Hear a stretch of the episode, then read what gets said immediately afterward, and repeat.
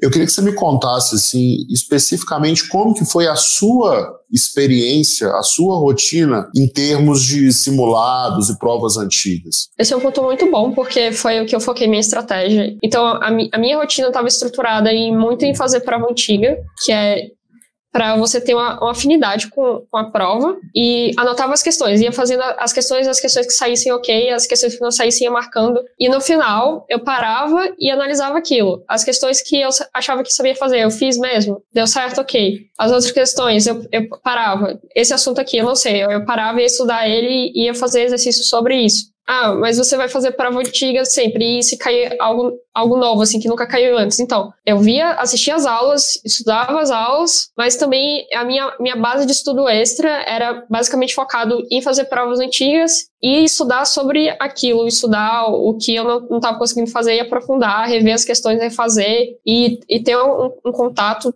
ir para o monitor, perguntar, não estou conseguindo fazer tal questão, você tem alguma dica de fazer mais fácil? Então, eu estou fazendo a questão do sítio de dificuldade, está demorando muito tempo. Tem algum outro método que eu consiga fazer, que seja mais rápido. A minha estratégia era focada nisso. Então, é, sempre aos domingos eu sentava e simulava a prova como se fosse real. Parava ali, sentava quatro horas de prova, cinco horas de prova, sentava, pegava as provas dos anos anteriores e fazia. Eu tinha um calendário organizado, que final de semana eu ia fazer tais provas e, de, e qual, de qual vestibular era, sentava, fazia a prova no horário que era o, o vestibular, e depois eu corrigia o gabarito e ia atrás do conteúdo.